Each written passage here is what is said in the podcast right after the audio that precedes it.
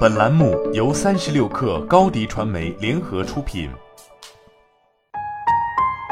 本文来自三十六氪神译局。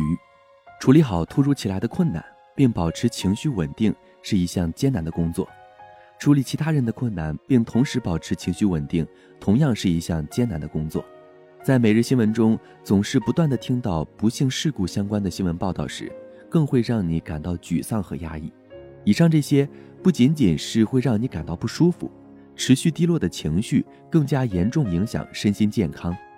像大多数工作一样，处理痛苦的情绪是需要能量的，但不得不处理很多痛苦的情绪时，无论这种痛苦情绪是自己带给自己，还是别人带给你的，总是会让自己感到疲劳和乏力。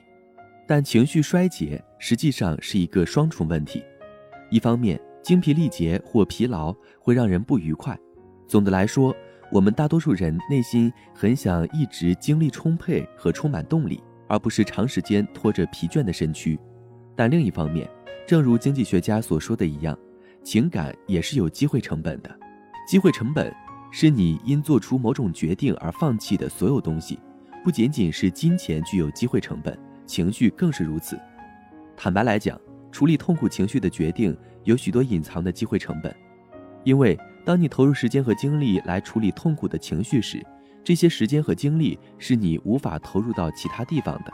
是否选择将时间和精力投入到处理他人的情绪上是一种选择。如果你做出这样的选择，就会有机会成本，因为时间和精力本可以投入到其他地方。为了说明处理他人情绪和情绪机会成本的想法。我给你讲一个关于我以前客户南希的故事。我曾经有一个客户，我们都叫她南希。南希特别友善。拿她与她母亲的关系来说吧，坦率地说，南希的妈妈一团糟，她的生活充满了戏剧性。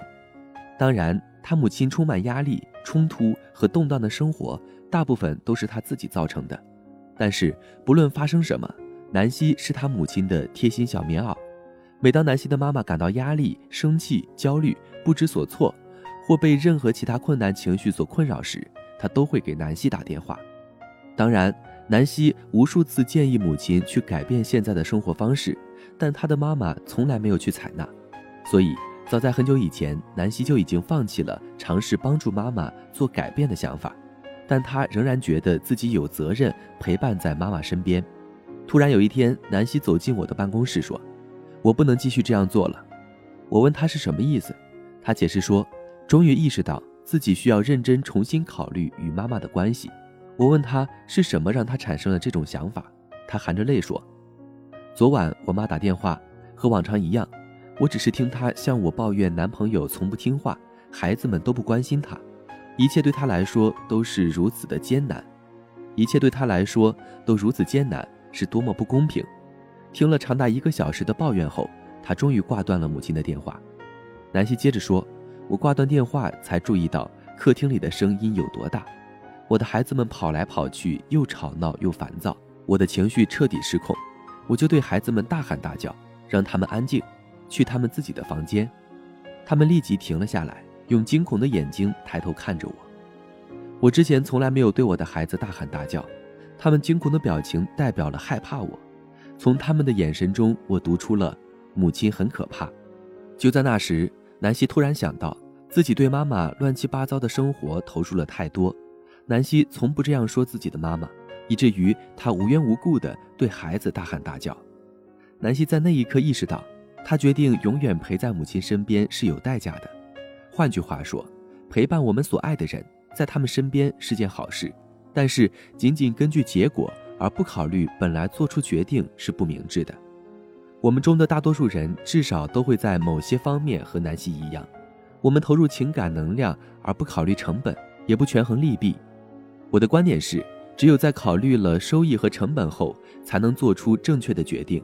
因为如果你长期忽视和贬低情感机会成本的重要性，就会导致倦怠、焦虑、压力和怨恨。具体而言，怨恨通常是一种信号，表明你承受了太多的情感成本，并且需要改变某些事情。如果你习惯性的对生活中的某个人感到不满那么你需要仔细审视处理他们的痛苦情绪并继续与他们交往的成本。